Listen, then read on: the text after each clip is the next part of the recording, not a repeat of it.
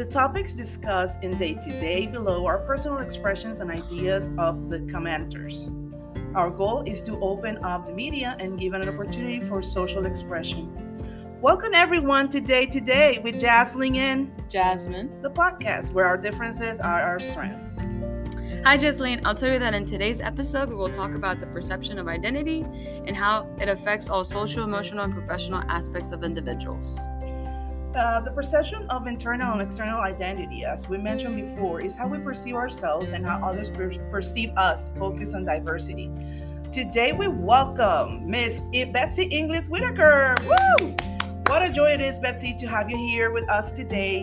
Um, tell us a little bit about your professional career. How many years have you been teaching? Where did you start? Tell us about yourself. Good morning, everybody, thank you guys for having me here. I'm very excited to be here talking to you today. Um, I started teaching, or I started my, my education career in Puerto Rico, where I began um, teaching special education students and students with disabilities.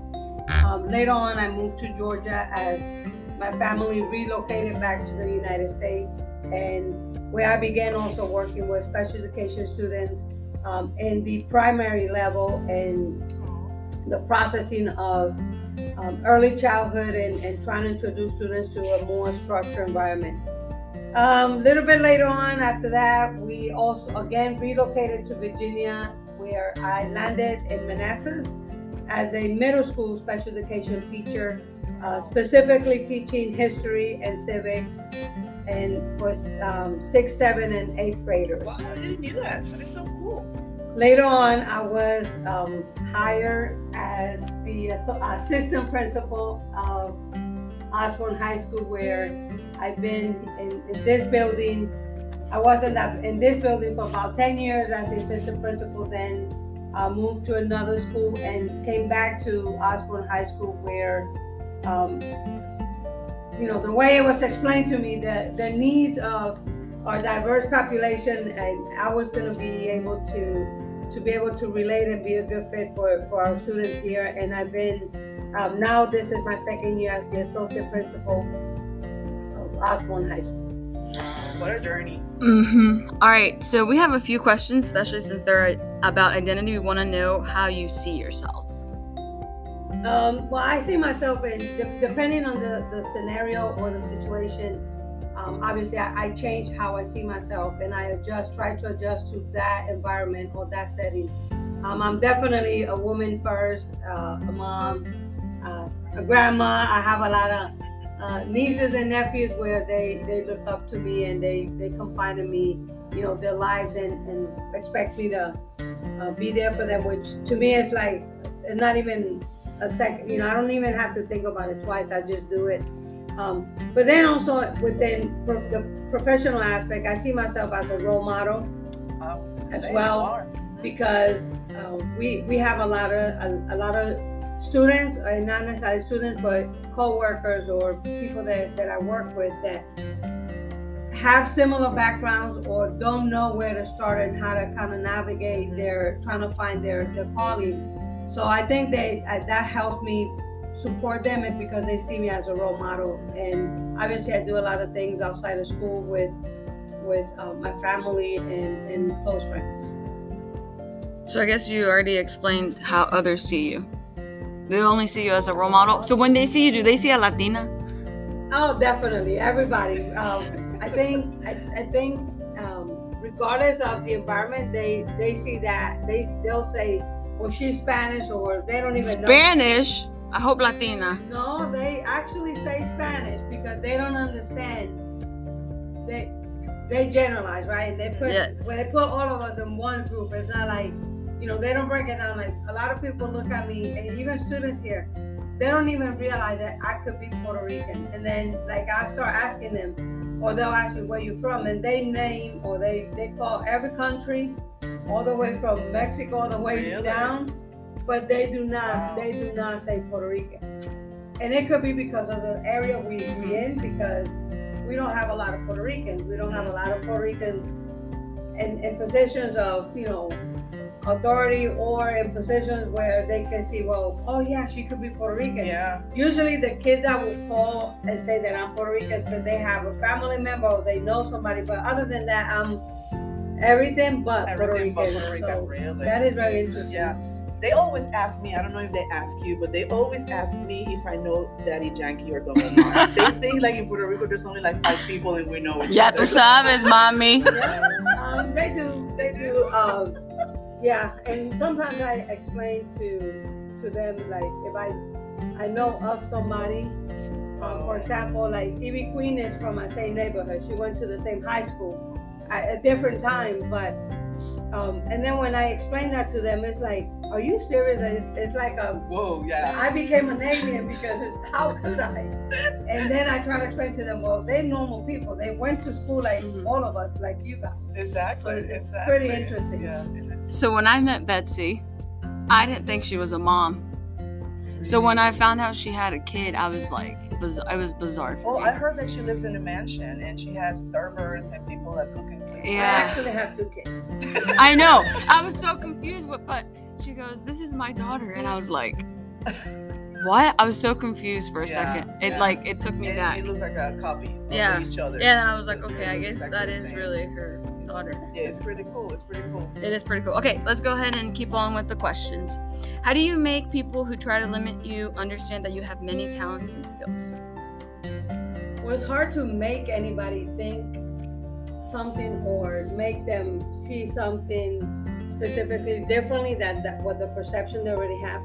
But I try to do it by by my my my actions, by you know demonstrating what I'm capable of doing. Not it's not just a Latina because you know they have to check the box that I need. They need so many Latinas, or they need they need to have a, a number of of certain groups, right?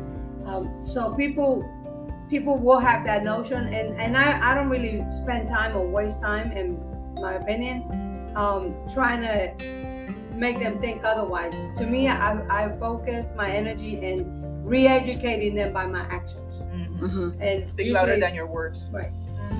So, have you felt that you have to constantly prove to others that you're capable of doing your job and advancing in the professional field? all the time.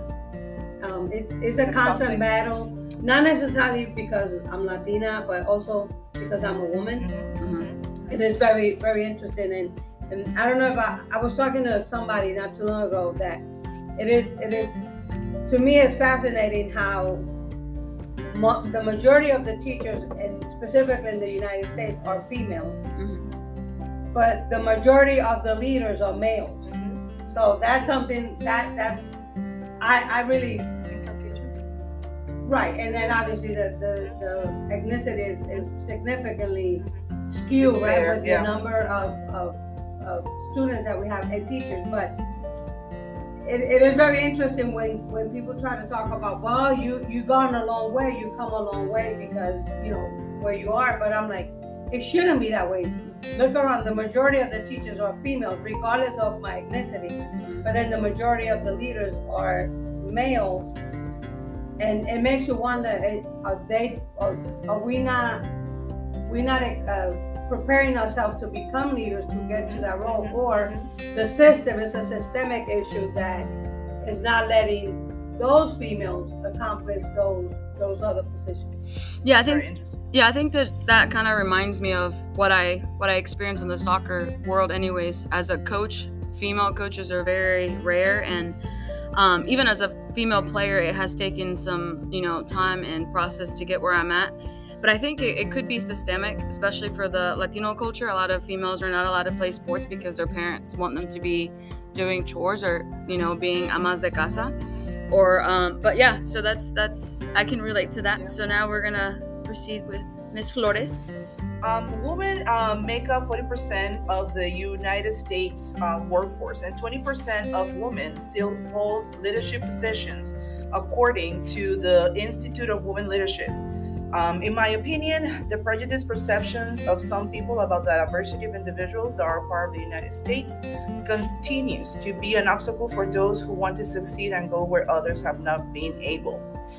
Betsy, what is your opinion about the fact that there are not more women in work positions like yours?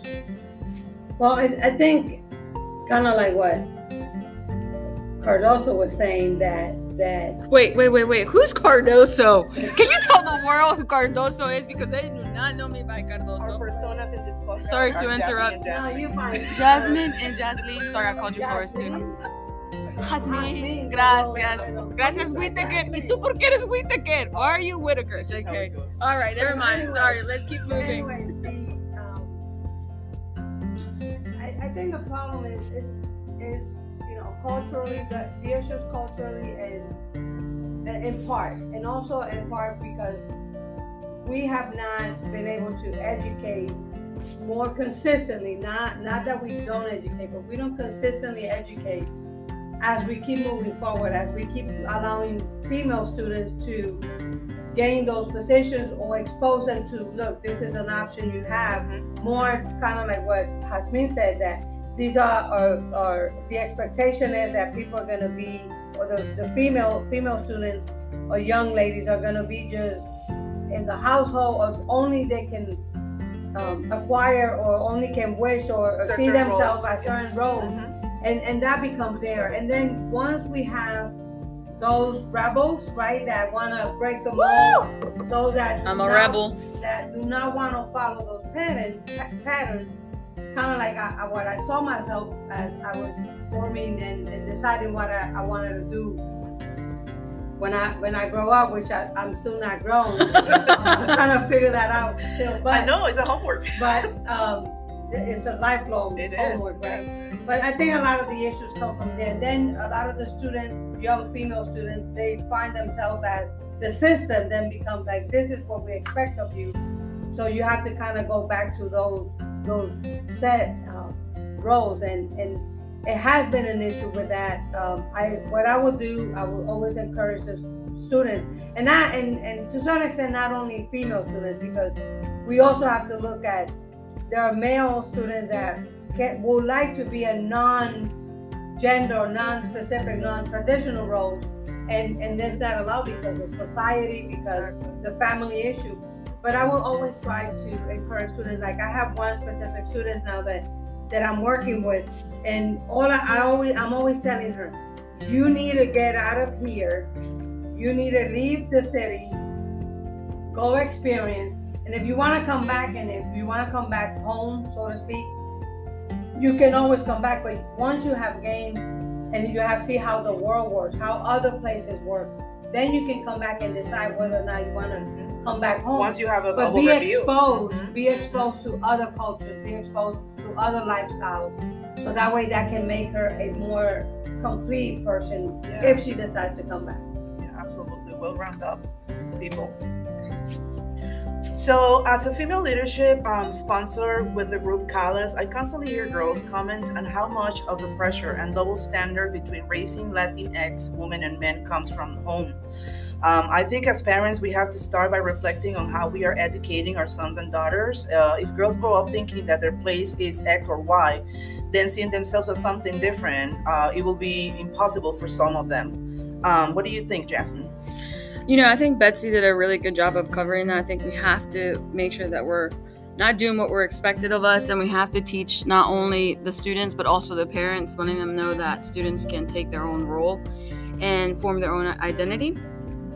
Um, Betsy, what kind of advice can you give parents about identity and how to encourage critical and individual thinking in our children?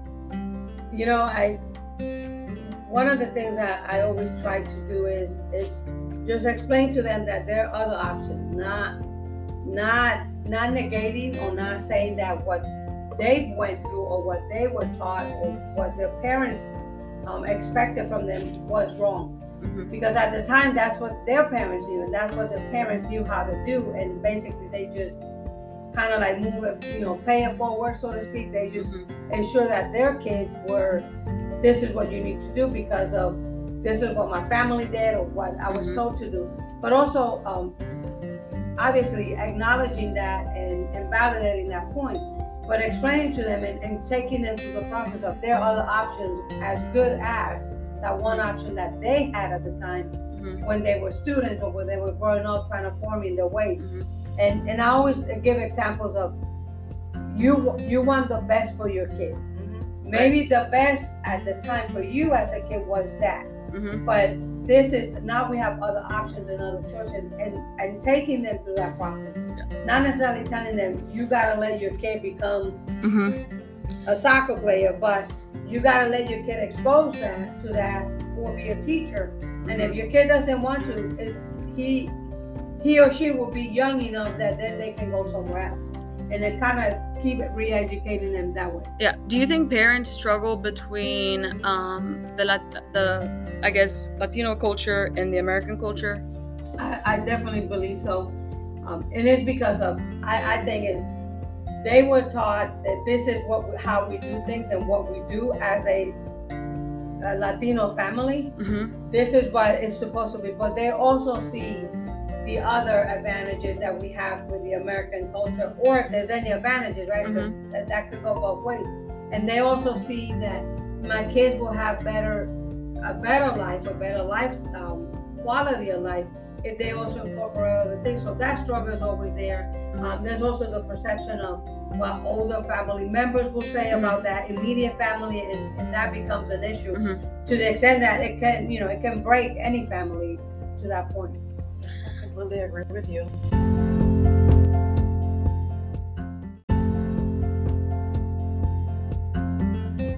So we have a quote for today.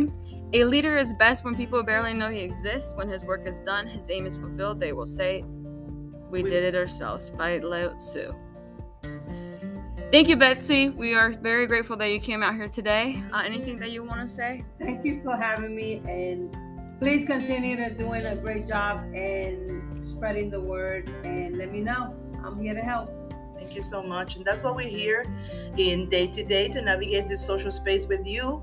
I'll let you know that in the next day to day with Jasmine and Jasmine, we will be talking about the differences on raising kids nowadays versus in the past. We will have a parent talking to us and a student of Osbourn High School and their opinions and how they're being uh, exposed to different experiences nowadays. Um, so please follow us on the next day to day with Jasmine and Jasmine, with the podcast where our differences are our strength. always with you, day to day.